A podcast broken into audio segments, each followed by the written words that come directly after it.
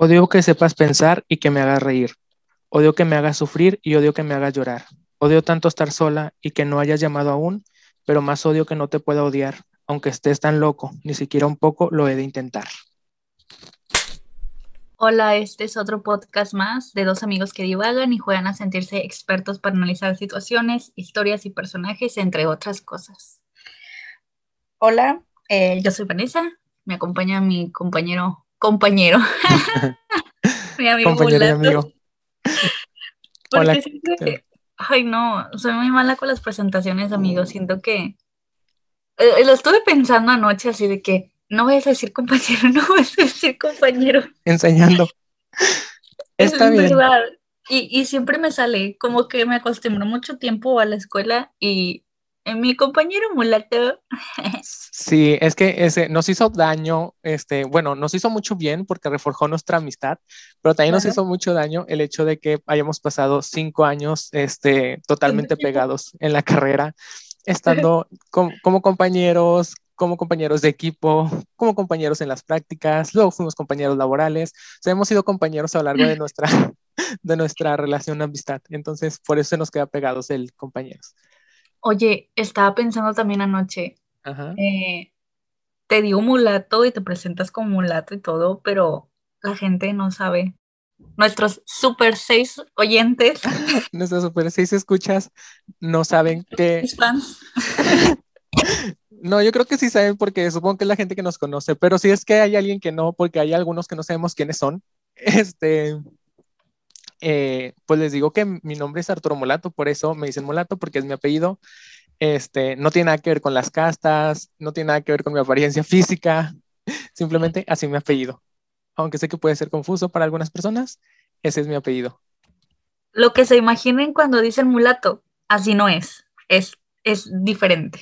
Ajá, sí, porque ya ha pasado varias veces que la gente se sorprende cuando me ve porque piensan de que, ay, mulato, pensé en alguien eh, alto, fornido, de piel morena, y es como de que no, no soy tan así. Ajá, no, nada así. Ajá, entonces, este, pues sí, no, para que no se hagan una, una, falsa idea. Y también porque nuestro logo es más nuestra amiga Karen que nosotros. Muchos podcasts tienen la cara de dos este, presentadores en, en, su logo. Nosotros no quisimos, nosotros quisimos hacer algo referente a las historias. Este, y fue casualidad que nuestro logo se parezca a nuestra amiga Karen, pero este, sí, entonces, si hay alguien que tiene dudas de cómo somos, eh, sí, sigan. Nunca lo sabrá. Sí, sigan imaginándolo. Pero bueno, amiga, el día de hoy tenemos un tema que es este, porque hay que regresar a él, que es el de eh, enemies to lovers o friends to lovers en las historias eh, de romance o en las historias en general, simplemente que haya eh, alguna relación entre personajes ahí. Y el, la frase con la que iniciamos fue un fragmento del poema de 10 cosas que odio de ti de la película en honor a nuestra amiga Monse, que todavía seguimos sorprendidos de que se lo sepa de memoria. Así es. Pero entonces, este, demos un poco de contexto para quienes no sepan a qué nos referimos cuando hablamos de enemies to lovers o friends to lovers, que lo voy a decir en inglés porque la verdad me gusta más cómo suena que cómo suena en mm. español. Este, pero bueno, en general, estas dos eh, palabras o frases, no sé cómo se podría decir, hacen referencia a un, género, a un género dramático y a una dinámica entre personajes. Este, el primero, que es enemies to lover, es pasar literalmente de ser enemigos a ser enamorados o de un odio al amor. Es decir, no necesariamente de que terminen juntos como una relación romántica, pero sí que haya una, eh, que haya iniciado como una relación eh, enemistosa de enemigos que se caigan mal y al final de la historia pues se haya convertido en una relación más cercana, ya sea como amigos, como compañeros, como tú y yo, que empezamos un poco como enemies. es verdad, te saqué de mi equipo, una disculpa todavía, y ahorita tenemos hasta un podcast juntos, aquí andamos. Que por cierto, hablando de Monse, hace poco me dijo que, no sé si ves las historias de Instagram, que de repente dicen cosas como, ay, este, te digo lo primero que pensé de ti y no sé qué. Y yo dije, a ver, dame tu primera impresión de mí. Y me dijo, pensé que eras una persona muy dejada porque dejaste que Mulato te sacara del equipo. qué fuerte. No, no, Vanessa no es una persona dejada.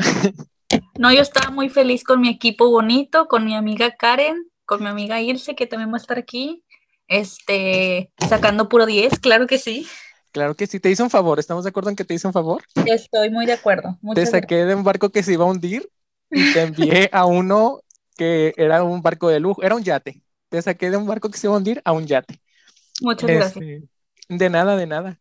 Pero sí, básicamente nuestra historia es un enemies to lovers porque empezamos con el pie izquierdo y terminamos siendo muy amigos. Todavía a veces un poco enemies, ¿verdad? Pero ya no tanto. Pero se disfruta ese enemies. Es, son cosas para, para sazonar la relación de amistad.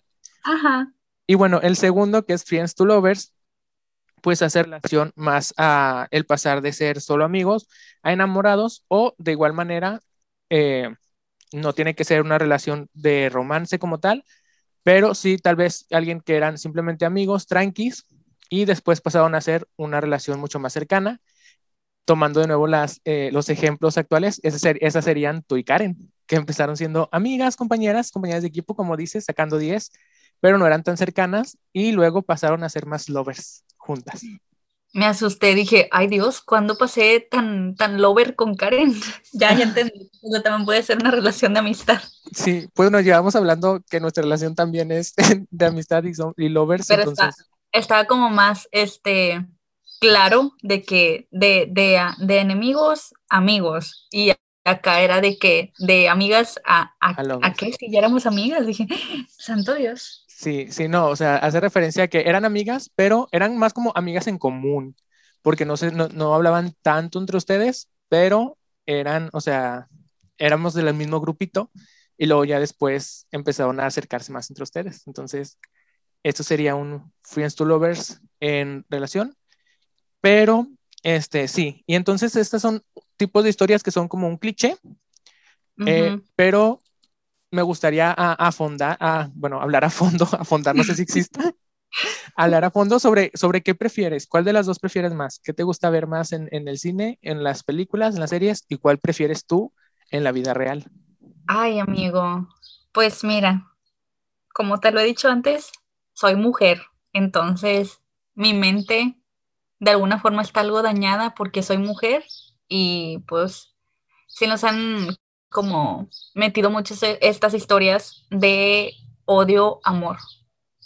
De, o sea, es justo como los memes, eso de que, esto de que la friendzone y no sé qué, o sea, es porque justo así nos, nos, nos educaron, o sea, no puedo hablar personalmente porque mis papás son una joya, pero digo, todo, todo mi alrededor, todo lo de la escuela, todas mis, mis amigas y así, fue al final como llevándonos por el camino de que, o sea, si te molesta es porque le gusta, si, si no sé qué es porque le gusta, si, si te trata mal es porque le gustas, al contrario de el amigos a amistad, o sea, de, de amigos al amor, mmm, sí es muy como un meme de que pues eso no pasa, de que amigos y ya. Entonces, no sé si todas las mujeres, no voy a generalizar obviamente, pero creo que sí, en su gran mayoría, todas estamos muy educadas bajo el si te odia, te ama. Eh, yo creo que ya ahorita en la actualidad las, las niñas de ahora ya no, ¿verdad? Qué bueno. Pero en mis tiempos era súper así, de que, ay, el niño del kinder te pegó, es que le gustas. Yo creo que un poco sí sigue siendo un poco así, pero no sé. Y sí entiendo, porque hay que contextualizar a la gente porque nunca se sabe a dónde llegue esto cuando lo subimos a internet. Entonces, ah. cuando Vanessa dice soy mujer y estoy dañada, no se refiere a que las mujeres están dañadas, sino que se refiere a lo que social y culturalmente les enseñan y a eso se refiere, no se refiere a que las mujeres son histéricas y esas cosas. No, no, este, Aquí no, aquí no, aquí no hacemos esas cosas. Este, aquí no juzgamos ni, ni andamos eh, a las mujeres, ni revictimizando, ni nada de eso. Sí, no, no, no. Esa nunca va a ser nuestra intención, aunque de repente se pueda sacar de contexto. Esa nunca va a ser nuestra intención. Este, pero sí, estoy un poco de acuerdo y también creo que tiene que ver con las personalidades, o sea, no tanto, o sea, sí, la parte cultural obviamente que nos enseña de cierta manera, pero también siento que tiene que ver mucho la, el tipo de personalidad. Por ejemplo, siento que los que nos dedicamos a cosas humanitarias, a ciencias sociales y todas estas cosas, este, enfermeras, doctores, enfermeros, eh, doctoras, jaja, este, psicología, trabajo social, eh, puede ser por dos razones, o porque quieren el poder que dan estas, este, estas carreras, o porque son, o porque son, este, buscan el, el ayudar a otros y como ser serviciales. Y creo que eso también tiene que ver en la idea del enemies to lovers de querer salvar al otro. Ay, no. No, ya me voy, amigo. Muchas gracias por ese capítulo. Muchas gracias por invitarme, pero mejor voy a terapia a hablar de estas cosas. No, ese es mi talón, amigo. Ese es mi talón, es mi cruz. Ah, claro, es, es la cruz de muchas personas, entre ellas, claro, entiendo tú. Pues la verdad es que yo siento que, este, eh, pasando al, al, a los recursos históricos dramáticos, siento que la verdad es que sí es mucho más rico una historia de enemies to lovers, o sea, sí siento que se puede profundizar más y puede haber más, este, más desarrollo de personaje, o sea, de el por qué se odian y el cómo es que van a ir arreglando, que el Friends to Lovers. La verdad es que yo tengo pocos Friends to Lovers que me gustan, porque generalmente se me hace muy aburrido y tedioso. Y sí, me gusta. Sí, o no, o si uno, o no, o, o, sea, este, y creo que también, hablando de la educación y lo cultural, gran parte de que yo prefiera personalmente Enemies to Lovers a Friends to Lovers, se lo debo a Nickelodeon. O sea, odié Claro. siempre lo enamorado que estaba Chase y lo mal que lo trataba Zoe, Ay, Dios mío. Pero amé por completo el giro y la relación de Queen y Logan en Soy Ay, 101. ¿verdad que sí? Sí, porque eran súper diferentes y se detestaban mucho. Pero después cuando empieza su relación, la verdad es que es una relación muy bonita y a los dos les da pena que los vean juntos. O sea, los dos tienen ahí una cosa de vergüenza de que ya no quieren que la relacionen con un hombre como Logan, porque Logan era un pedante y todas estas cosas. Y Logan no quiere que la, eh, lo relacionen con Queen porque es como una ñoña y uno va con su estilo y esas cosas. O sea, como que los dos tienen prejuicios uno con el otro, pero luego vemos también cómo poco a poco se van librando de esos prejuicios. Y también en Drake y George, eh, Mindy y George, los disfruté mucho Claro, también. Este, entonces creo que es, este, Nickelodeon me hizo mucho daño también. Siempre hablamos de que Disney nos hace daño, Nickelodeon también. Fíjate que siento que nos hacen daño por etapas. O sea, haciendo paréntesis, eh, no nos te mandes Disney, por favor. Siento que Disney trabaja mucho nuestra infancia y Nickelodeon trabaja mucho nuestra adolescencia. Porque si te fijas, el tipo de contenido se va a dirigir un poco más para adolescentes, las relaciones y todo eso, problemas adolescentes, como, ay Dios, paréntesis otra vez, paréntesis en el paréntesis. El capítulo de iCarly donde están, uno de los personajes, no recuerdo quién, están súper preocupados porque no ha dado su primer beso. O sea, es muy Sí. adolescente eso. Ajá, creo que es, es Freddy y Sam también no lo ha dado. Y es cuando se besan, de hecho. Y por ejemplo, Ah, siempre prefería a. Sam con Freddy que a Carly con Freddy. Claro. Oye, ese es un buen, ese es un muy buen ejemplo. O sea, cuando Carly y Freddy estaban juntos, sí estuvieron juntos, ¿verdad? Un ratillo. Sí, estuvieron juntas. Las dos parejas estuvieron juntas un rato. Sí, pero ¿en qué momento Carly y Freddy, Dios mío? Este, hubo varios momentos. Fue- una vez fue cuando él se, se dolió la pierna, se lastimó la pierna cuando la salvó Ah, de que la claro. atropellaran. Este, y otro momento, la verdad no me acuerdo. Es que la verdad no, no lo recuerdo tanto porque nunca me gustó esa pareja. Yo prefería, o sea, me acuerdo perfecto de Ujú. Sam y, y Freddy, pero de Carly y Freddy no me recuerdo tanto. Y se recuerdo Sí, que al final de la serie fue también se ese besan. momento. Según Ujú. yo, solo fue ese momento de que la salvó y él le dijo, oye, no quiero que estés conmigo por lástima o algo así. Y ella dijo, "Mm, ok, bye. Sí, creo que sí, la verdad no me acuerdo, pero sí, como que igual no me gustaba tanto esa pareja. Sí, como que la idea de ser amigos y enamorarse, como que no me gusta tanto por eso, porque es como de que ahí Eres Y- un dramático. soy un dramático, se sabe, me gustan las canciones dramáticas, me gustan las historias dramáticas, entonces, este, pocas historias y generalmente tienen algo más aparte de la relación, por ejemplo, eh, otra historia que me, que me gustaba de, de Enemies, digo, de Friends to Lovers era la de Santana y Brittany de Glee, sé que no la has visto, este, Así las ubico. ah, muy bien, este, porque siento que su amistad, o sea, ahí había, y no había este drama porque sí eran, pues eran este, más como amigas con derechos.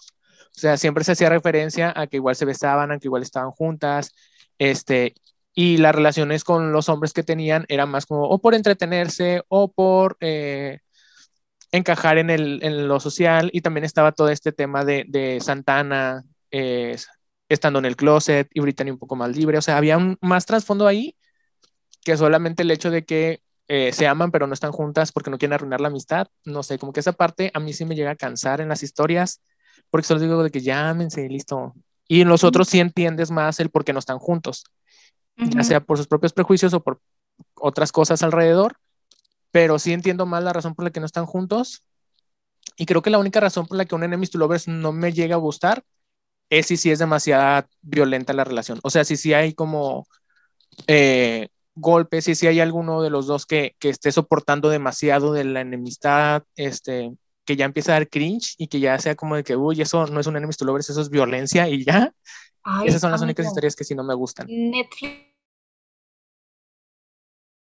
ya está repleto, o sea, desde que yo soy adolescente para acá, eso es lo básico, o sea, el tipo súper violento acá de que, ya sabes, el chiste de que le pega a la pared y así, de ahí sale, porque son demasiados los libros, demasiadas las películas, series que el hombre es así y luego la mujer lo cambia con su amor. No, no, no me yo, gusta.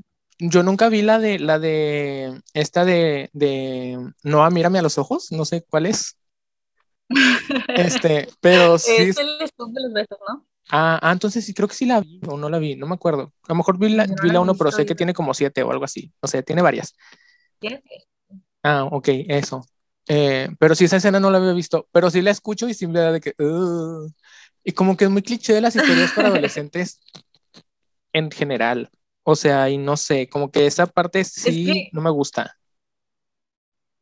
Fíjate que yo disfruto el Enemies to Lovers eh, en esas historias, pero hasta cierto grado, porque ahorita ya siento que todo está repleto de eso y lo veo como para pues nada más, o sea, de que morbo porque está de moda o de que jaja, qué tonto, porque se me hace muy loco cómo en esas películas ponen como al hombre muy muy instinto salvaje y muy así de muy cavernícola y a la mujer la ponen así como que Jesucristo salvando al pobre muchacho y así me da bacala. Sí, eso no me gusta, o sea, está muy feo. Los, los animes to que disfruto son más tranquilos, o sea, por ejemplo, no sé si te acuerdas de Smallville, no sé si tú la viste.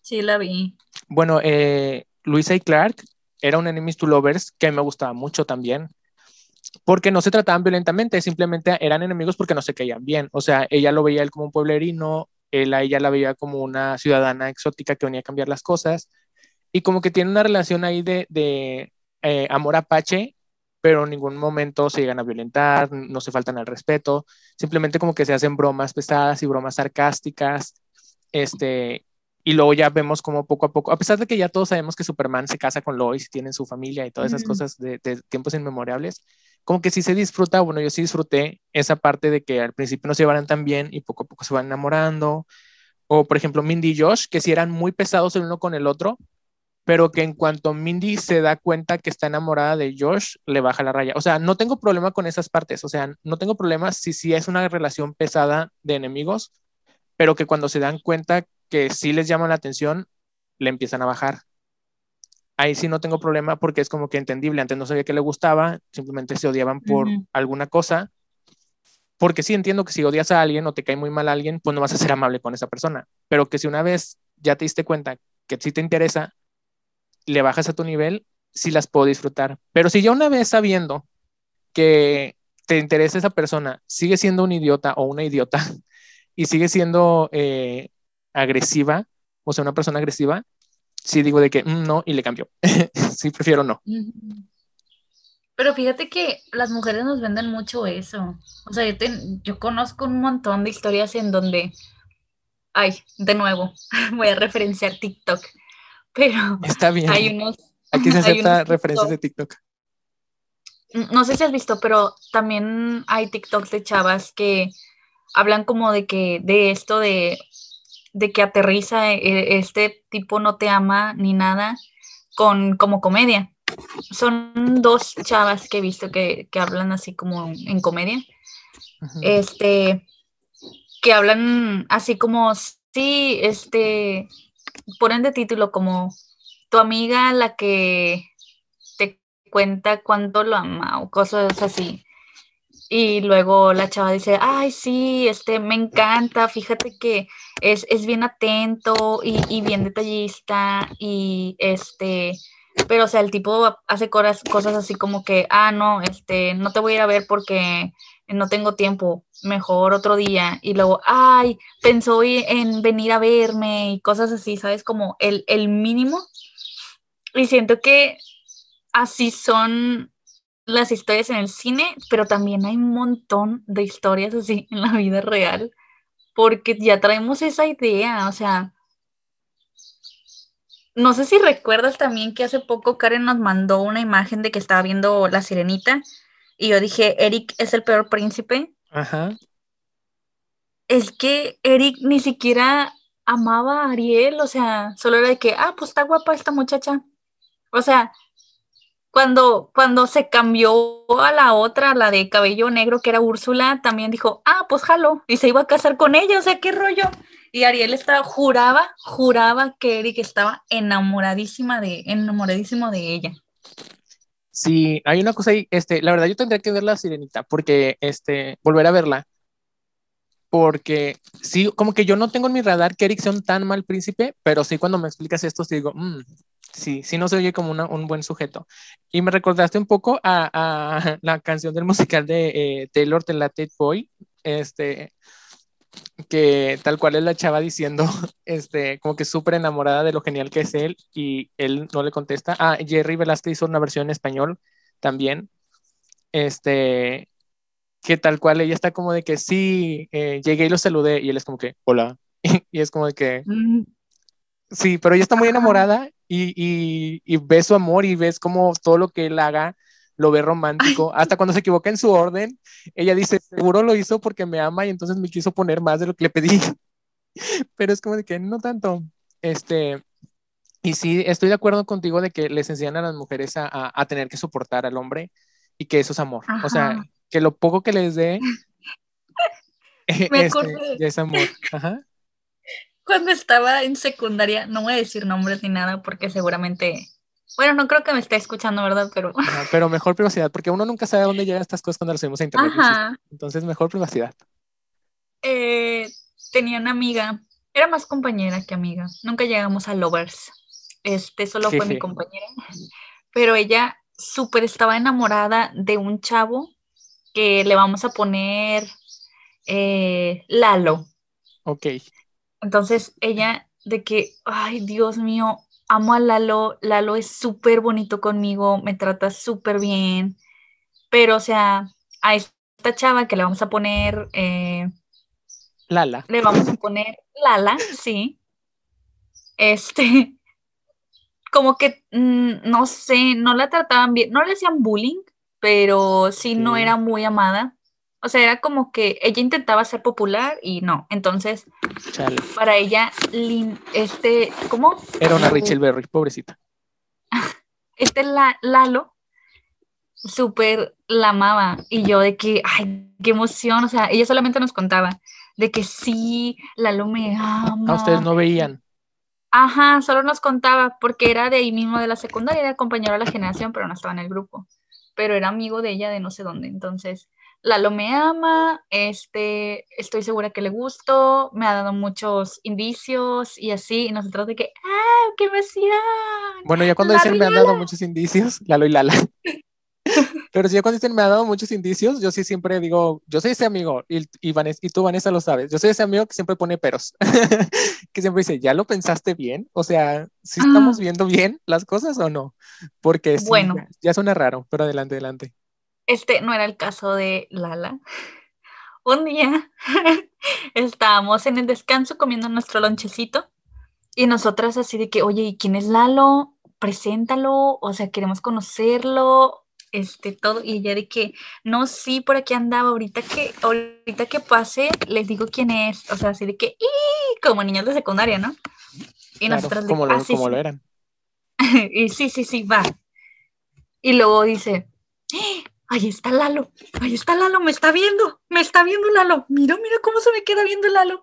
Y nosotros así de que, ¿dónde, dónde? Ese, ese, ese. Y nosotros así, o sea, Lalo literal estaba parado en medio de la nada. No estaba haciendo nada. o sea, estaba existiendo. Y, y Lalo tiene una mirada así muy de que perdida en el vacío, ¿sabes? Como esas personas tipo Billie Eilish y así. Ajá. Que, y, ni siquiera estaba volteando hacia, hacia Lala, estaba volteando al horizonte. Y Lala juraba que la estaba viendo, me ama. O sea, mira la mirada que me tira. Y nosotras, ah, sí. Sí, es que estas cosas nos hacen mucho daño. Ajá. Ajá. Y siento que así ha sido para muchas personas y ha sido la historia de muchas, muchas personas. Y está bien loco porque sí es, o sea, sí es en su mayoría mujeres. No sé si tú conozcas a hombres que les haya pasado. Mm, sí, no, no, lo que yo, lo que yo, no, creo que es la, la cultura, o sea, que sí lo que nos enseñan son diferentes cosas, porque a mí lo que me pasaba con muchos amigos era más lo contrario que era idealizar a la mujer. O sea, así como las mujeres es busca un hombre malo este, para que lo cures, en los hombres es busca a la mujer perfecta, que es básicamente la Virgen María y así. Entonces, lo que sí me pasaba muchas veces era que idealizaban mucho a algunas mujeres y era como de que, pues no, no es tan, no es tan perfecta. O sea, yo tenía un amigo que les, en la secundaria también, que se super había enamorado de una chava y vamos a, lo acompañaba yo a que la, la, la, visitara, este, le escribía porque él era... Eh, eh, le gustaba escribir como canciones y así. Y, era, era una cosa que, este, espero no me estés escuchando y sepas que eres tú, pero me da mucho cringe, este, y yo, yo lo acompañaba porque era su amigo, pero me sentía muy incómodo, o sea, de verdad, muy incómodo. Y, y él era de que no, sí, y era estas cosas de soñé con ella y está bien padre y es súper linda. Y yo era como de que, ay, no, no es. Y también lo que a veces pasaba, no pasó con él, o sea, no pasó con él, él sí después se dio, ¿sabes cuál canción le también cantaba siempre y pensaba él en ella? Ay, de yo no me doy por vencido. Ay, no. Sí, este, y, y, y yo lo aprecio mucho y, y, ahorita no somos amigos, pero en aquel entonces era, éramos muy, muy cercanos y yo era como de que sí, tranquilo, pero piensas cosas. Y con él no pasó nada de esas cosas. él, él, después como que entendió y dijo, no, pues ya no, y pues va, y con esta chava ya entendí. Y dije, ay, qué padre. Pero a veces lo que sí pasaba era pues estas típicas reacciones de una vez que ya se daban cuenta que la chava no era perfecta y que no era la Virgen María, si era estas cosas de, no, pues seguramente anda con tal y con cual, y entonces ya es una tal y no sé qué. Y yo era como que, oh, amigo, machismo, misoginia. Este, y sí, y sí es la razón por la que muchas veces terminaba apartándome de esas personas, pero también siento ese, eso así, pero lo que sí veía que pasa mucho de, de, tener relaciones dañinas era entre los amigos, porque es esta parte machista, misógina. O sea, también en la secundaria yo tenía un compañero que lo bulleaban, lo bulleaban horrible. Este. Ah, claro. O sea, dices que así se tratan los amigos. Ajá. O sea, lo, lo, o sea eran, eran cosas horribles lo, que le hacían. O sea, para empezar, insultos, no dice los insultos por, por, de nuevo, privacidad, pero sí le decían cosas muy feas en insultos verbales, pero también físicamente lo maltrataban horrible, lo golpeaban, este, lo agarraban, como era una persona delgada, pequeña, o sea, él, este compañero, eh, pues hacían con él lo que quisieran y cuando yo llegaba este, a, a, detener las cosas se enojaba conmigo porque era como de que, ay, arruina la diversión y es como literalmente te están agarrando a patadas y tú estás como de que súper tranquilo, o sea, fingían violaciones, una cosa muy violenta, muy agresiva, eh, que para mí siempre fue muy impactante y fue muy negativa. Por suerte conmigo nunca se metieron, este, y eso lo agradezco. Eh, pero sí, supongo que porque yo ponía mis límites, o no sé, pero sí conmigo siempre tuvieron como un algo, pero entre todos ellos, porque yo tenía un, salón de puros hombres, sí eran muy, muy agresivos, o sea, llegaron a romperse narices, llegaron a, pues sí, a pelearse. Eh, llegó un punto en el que a mi salón ya no metían gente y solo expulsaban. Y para el final de mi, de mi generación éramos como 10 personas, o sea, y estamos hablando de una secundaria pública donde generalmente están abarrotadas, pero ya le tenían, los directivos le tenían ya tanto miedo a mi salón, que éramos un grupo de puros hombres, este, que ya solo expulsaban gente y ya no metían a más personas, o sea, nos dejaban solos. Y ya poco a poco se fueron calmando las cosas, pero sí eran como que ese tipo de relaciones violentas que pasaban todo el tiempo. Y también lo triste era que muchas veces cuando un tipo no era tan violento o tan agresivo, por querer encajar con los demás, sí empezaba a hacerlo y era, era bastante preocupante. Pero sí, supongo que son los tipos de relaciones que nos dicen que están bien en, en la sociedad y lo que vamos aprendiendo. Ahorita, que dices eso de tu amigo, de que una vez que ya la chava, que dijo, no, pues ya entendí que con esta chava no, y empezó como a hablar mal de ella, estaba pensando. Sí, bueno, no, este chavo no, este chavo no, no, hizo eso. O sea, digo que pasó con otros. O sea, este chavo sí entendió las cosas y dijo bye y ya ah, olvidó. Bien, tranqui. Muy bien por ti, chavo. tampoco quiero difamar, este, aunque no sepan su nombre, no quiero difamar. Esto lo hizo otra persona ya en la prepa, pero sí Ah, bueno. Bueno, el chavo de la prepa. Eh, el mismo ejemplo, pues, de este, no sé, una persona que, un hombre que piensa que es la mujer correcta, la ideal, la idealiza, este, y luego después pasa como a esto de, odiarla. ¿No crees que sea también eso de que el complejo este de, que, por ejemplo, nosotras mujeres tenemos el complejo de Salvador, el, el querer cambiar a un hombre y también idealizarlo como es malo y me gusta que sea malo porque yo lo voy a cambiar con mi amor. Y el hombre muy a la es perfecta y es perfecta para mí entonces me va a dar amor, me va a cambiar el amor, pero como ya se dio cuenta que no es la perfecta para él, entonces dice, bueno, entonces voy a ser malo con ella. Sí, es una cosa de, siento yo que para la mujer es una cosa de servidumbre, de que le enseñan a que tiene que servir, y para el hombre es una cosa de, de, posesión, que le enseñan que tiene que tener. O sea, la mujer la valora la sociedad o la valoraba, estamos cambiando o eso queremos creer, vamos para adelante en las luchas. Este, a la, a la mujer eh, le enseñaban eso, que su valor está en, en el otro porque ella no vale por sí misma. Entonces, para que ella tenga valor, tiene que tener a alguien que aparte de ese alguien tiene que ser lo suficientemente agresivo y duro porque tiene que ganarle a los otros hombres. Entonces, entre más malo sea, mejor y conmigo va a ser diferente, porque creo que también es eso, no solamente es el querer arreglarlo, sino el sentirse especial. El sentir con los otros es una mierda, pero conmigo no, entonces yo lo entiendo y por eso yo le puedo decir, mírame a los ojos, Noah, y va a cambiar. este, y, para el, y para el hombre no, para el hombre es la posesión, para el hombre es tú vales, o sea, tú ya vales por ser tú, pero si quieres valer más que el otro, tienes que tener más cosas. Entonces, para tener más cosas, tienes que tener no solo más cosas, sino las mejores cosas. Y la mujer es una cosa, entonces tú tienes que tener a la mejor mujer. Este, ¿Y la mejor mujer cuál es? Pues la que sirve mejor, la que es más bonita, la que no le va a prestar atención a otros hombres porque es tuya. Entonces, si tiene que, si es tuya, pues es tuya y no puede ver a otros hombres. Entonces, este, si te das cuenta que esa mujer no es eso, pues para ti entonces ya no vale. Y entonces, como ya no es tuya y puede ser de alguien más, pues mejor la desprestigio para así si alguien más la tiene, pues que ya sepa que lo que tienes son tus obras y no lo que y no lo bueno. O sea, ya no tienes a la mujer buena que tú tenías, sino tienes la que se rompió, la que ya no sirve. Y es como de que es súper fuerte, súper triste. Y sí, la verdad es que yo sí lo veo así. Por eso ese tipo de historias, la verdad es que no me gustan y me dan mucho cringe. Pero, pero sí, pero sí, regresando a la parte bonita, este, de Enemies to Lovers, te digo, la que disfruto es más, eh, bueno, vamos a, Orgullo y Prejuicio, Elizabeth y Darcy, que son los enemigos, los Enemies to Lovers por excelencia, que es otro ejemplo de eso, o sea, ellos no son violentos, son agresivos, simplemente tienen personalidades diferentes y en medio de la sociedad, pues se hicieron prejuicios precisamente, o sea, Elizabeth fue prejuiciosa con, con Darcy, pensó que era una mala persona, Darcy más bien tenía como incapacidades de, socializar, no era bueno socializando, no sabía cómo acercarse a ella, es muy honesto y en esa honestidad pues hacía, ofendía a la gente sin querer, o sea, no es que lo quisiera hacer, sino que pues sin querer decía cosas, ¿no? Siempre es muy, es muy icónico ese momento, sé que tú no has leído la historia, no sé si has visto la película. No, no me gusta.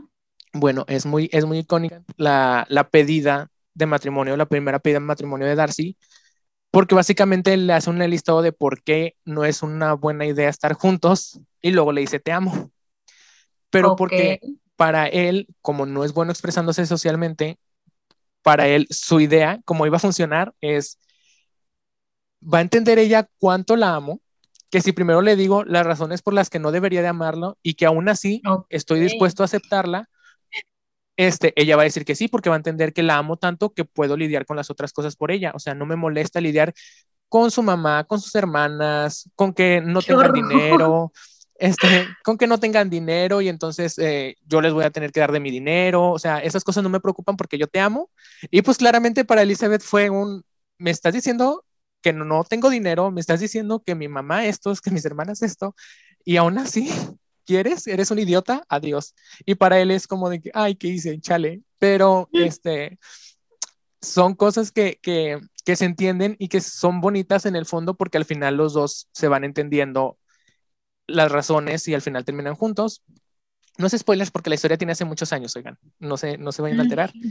Pero, pero sí, como que ese tipo de historias de enemies to lovers en el que o hay confusión o sí hay odio, pero después se entienden y está más tranquila la cosa, creo que está, las disfruto más, porque si, si entiendes razones por las que no están juntos, no es tedioso el ya bésense porque entiendes por qué no se besan, y al mismo tiempo profundizas en los personajes a que simplemente te tengamos cinco o seis temporadas de Chase llorando por Soy y Soy ignorándolo y batiéndolo. Entonces, sí, no.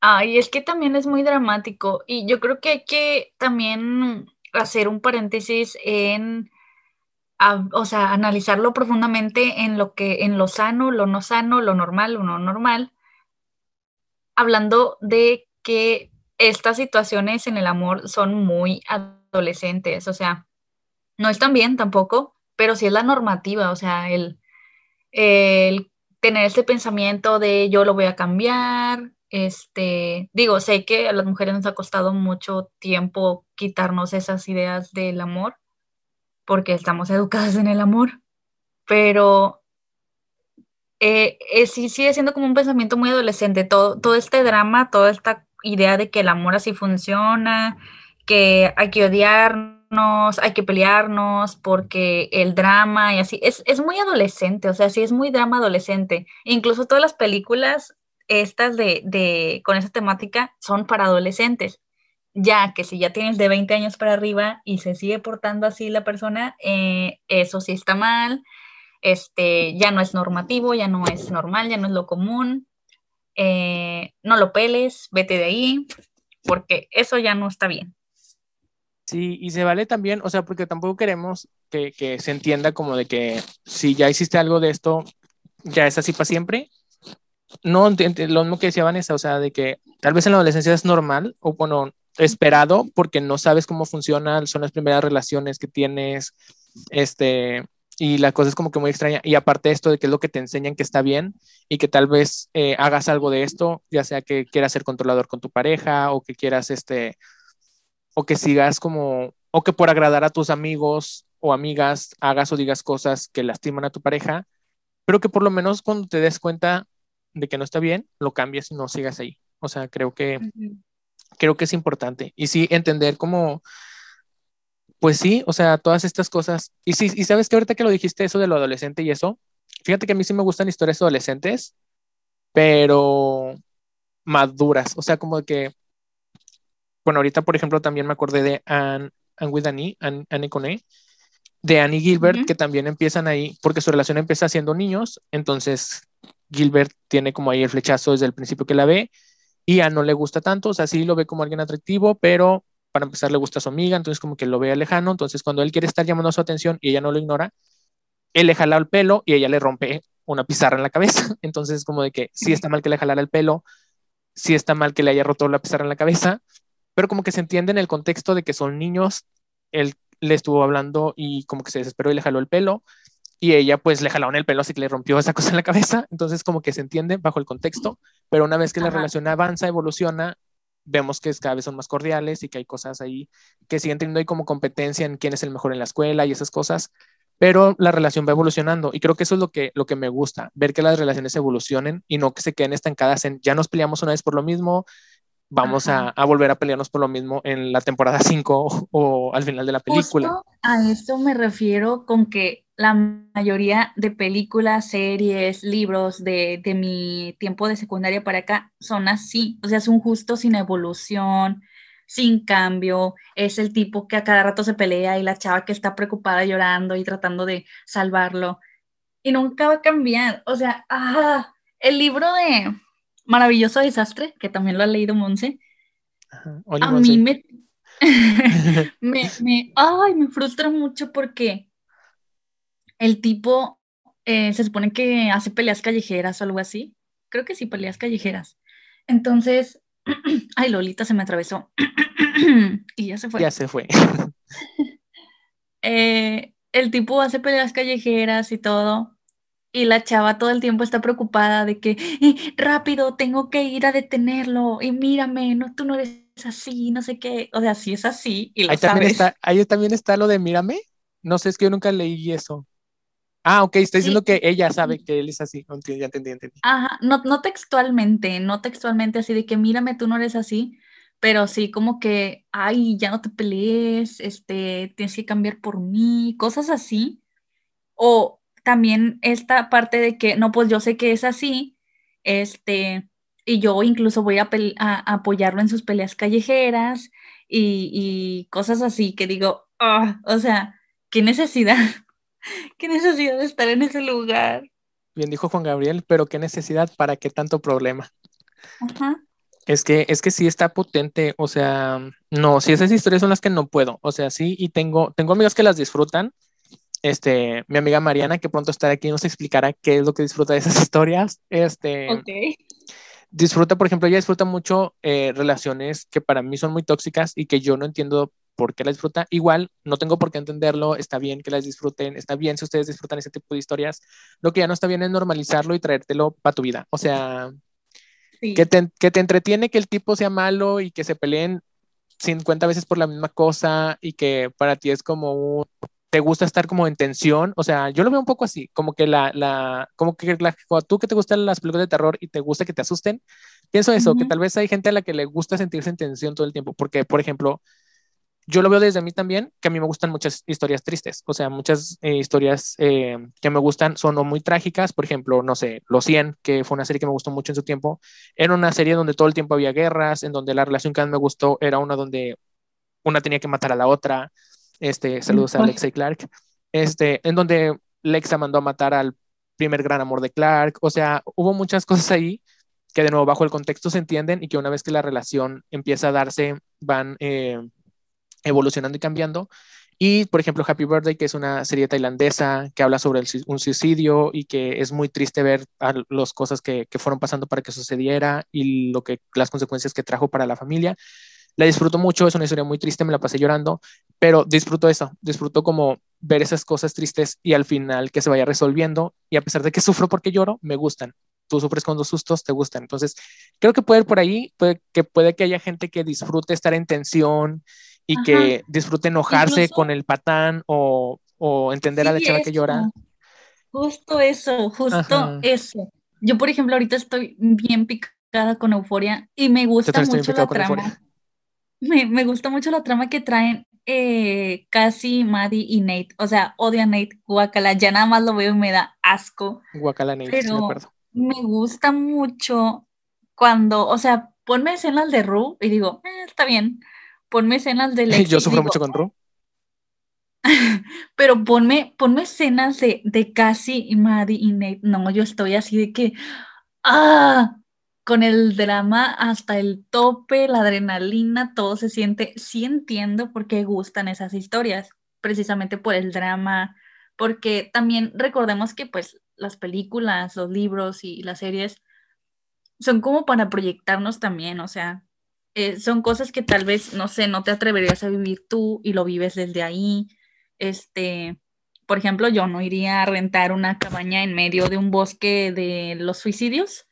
Ah, claro, este, no suena como una buena idea. pero me gusta mucho ver cómo otras personas sí lo hicieron. sí. Y, bajo esa lógica, ajá. Sí, sí, es eso, o sea, de, de que se entiende la emoción de por qué sientes, por qué te gustan esas cosas sí, bajo esa lógica, sí creo que es mejor que vivas una relación tóxica a través de un libro con un personaje que no eres tú, que vivas esas emociones a través de una serie o de una película, pero que no te las traigas a la vida real. O sea, creo que sí, sí, sí es importante esa, esa demarcación y esa limitación y que, y que seas consciente, o sea, que verdaderamente seas consciente, porque luego mucha gente en general en todo, no simplemente en este tipo de historias, sino, o sea, por ejemplo, hasta comediantes y cosas así, yo he visto muchas veces eh, cómo toman, no sé, un chiste de Franco Escamilla, que lo está haciendo sabiendo que lo que está diciendo está mal, para que dé risa, y cómo gente toman ese mismo chiste sin el contexto que da el comediante, este, y lo traen a la vida real y es como de que mm, lo que acabas de decir está muy mal. Y, y, por ejemplo, yo no, yo no disfruto la comedia de Franco Escamilla, toda, hay unos chistes que sí, pero entiendo por qué es un éxito y entiendo por qué es gracioso y entiendo por qué es, y creo que está muy padre y muy divertido, pero cuando tratan de traerlo a la realidad y dicen las frases que él dice, que está diciendo sabiendo que están mal y por eso dan risa, es cuando digo, uy, cuidado, así lo mismo con estas relaciones. O sea, está bien que las vivas, que las disfrutes, pero no te las traigas tanto, o sea... Pero si ya le pega la pared, ten cuidado. Ten cuidado, sí. Y también eso, por ejemplo, con Euforia, yo también hago mucho Euforia, pero por ejemplo, yo con Ru estoy a tope, porque hablando de eso, o sea, me gusta sufrir. Entonces, verla cómo se está autodestruyendo, viendo la reacción de la familia, viendo cómo está destruyendo, ya no solamente en estos últimos capítulos, este, no voy a hacer spoilers, pero en estos últimos capítulos que vemos ya como su autodestrucción está yendo a un nivel muy alto, que ya está, está empezando a salpicar a otras personas, eh, le sufro y me gustan su historia. O sea, yo sí sufro mucho más. O sea, si digo, Ney, guacala, qué asco, este, estoy ahí en tensión con su historia con Maddie y Cassie, pero estoy más en tensión con Ru. Entonces ahí se ve la diferencia de, de, pero no voy por ahí en la vida buscando a Rues para salvarles la vida o para llorar porque me está lastimando y se está lastimando a ella misma. Entonces creo que sí es importante tener en mente eso, o sea, como que razonar que está bien en las historias, pero no tan bien en la vida real. Sí. Amigo, cuéntame cuáles son tus eh, parejas favoritas de Enemies to Lovers. Mis parejas favoritas en Enemies to Lovers, este, Creo que eh, Lexa y Clark, hablando de, de los 100, son una de mis parejas favoritas de Enemies to Lovers. Creo que el contexto que tienen, que literalmente hay una guerra entre ellas y que literalmente las dos son líderes de, de los bandos opuestos y las situaciones que tienen que pasar hace que, que este, ahí sí me convierto yo en un adolescente que dice qué bonitos gestos románticos. Este, ahí voy a hacer un spoiler, una disculpa. La serie tiene chorrocientos años que pasó, la historia de Lexi Clark también hace chorrocientos años que pasó. Cuando Clark, por salvar a su pueblo, mata a mucha gente, ella se convierte en la, en comandante de la muerte. Entonces todo el mundo la quiere casar porque bajo la cultura de esta gente, eh, ella tiene el poder de todas las armas que quitó. Entonces si alguien la mata, tiene el poder de ella y el poder de todas las armas que quitó. Entonces su cabeza es un trofeo y la gente la casa. Quien la atrapa es Lexa y el pueblo de Lexa, porque ella es la comandante, es como la reina, por así decirlo, le dicen, mátala para que tú seas la más poderosa. Y Lexa no solo no la mata, sino que se arrodilla ante ella, le da el perdón y la convierte en una de su clan. Entonces Lexa literalmente renuncia al poder, no, o sea, no deja de ser reina, renuncia al poder que le daría Clark, eh, la hace que sea parte de la comunidad, termina la guerra por ella y cambia toda la cultura de su, de su gente por ella, o sea, porque la cultura de su gente es eh, sangre por sangre, o sea, nos vamos a matar entre todos. Y por, y por Clark, Lexa dice, la sangre no obtendrá sangre, vamos a convertirnos en gente pacífica. Y hace todo un movimiento para que la, su sociedad deje de ser violenta. O sea, yo amo mucho esa pareja, lo disfruto un chorral, es una de mis parejas favoritas. ¿Tú tienes alguna pareja favorita? Es que no me gustan las películas de amor, amigo. sí, pero por ejemplo, no es una película, no es una serie de amor, pero hay. O sea, dentro hay algo ah, que les guste. Este, es que no puedo pensar en alguna. O sea, eh, creo que me quedo con Nickelodeon y su Queen y Logan. Yo mm, amé, porque los, viva los incluso es, es, es este, uno piensa de que al principio de que hay mugre Logan que le da vergüenza estar con Queen, pero también a Queen le da vergüenza estar con Logan, entonces es algo ahí medio nivelado. Este, y me gusta mucho que al final sí sea como que, ¿sabe qué? No, no me importa, o sea, estoy con Logan, estoy con Queen, nos amamos y todos de que qué, y ellos, o sea, me gusta mucho cuando son más historias así de que se dio, O sea, no muy forzado a de que nos odiamos, nos odiamos, nos odiamos y luego nos amamos.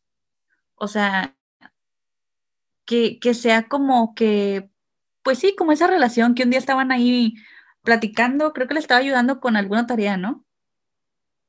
Ah, Eh, era porque este Mark la dejó, ¿no? la verdad no me acuerdo los específicos de cómo se dio, pero sí recuerdo que la disfruté mucho. Y sí, Sí, recuerdo las escenas donde se estaban escondiendo. así.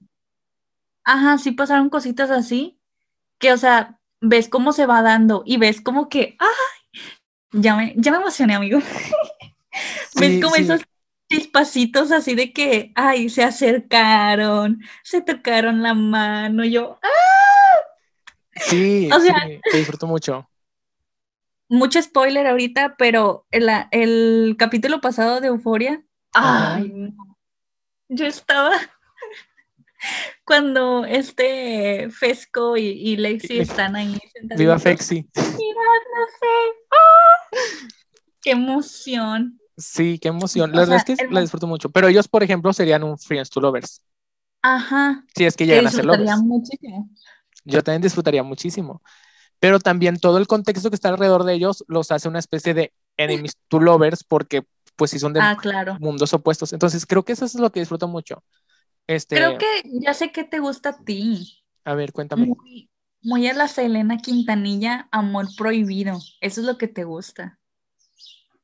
Fíjate que como tiene que sentido. Tiene sentido. La, la situación del contexto no lo permite, pero aún así ellos, a pesar de todo, quieren estar juntos. Sí, fíjate que sí, ahorita que lo dices, sí, porque como te digo, o sea, me- no, no me gusta cuando literalmente son enemigos y durante esta enemistad se empiezan a enamorar porque siguen haciéndose cosas dañinas entre ellos.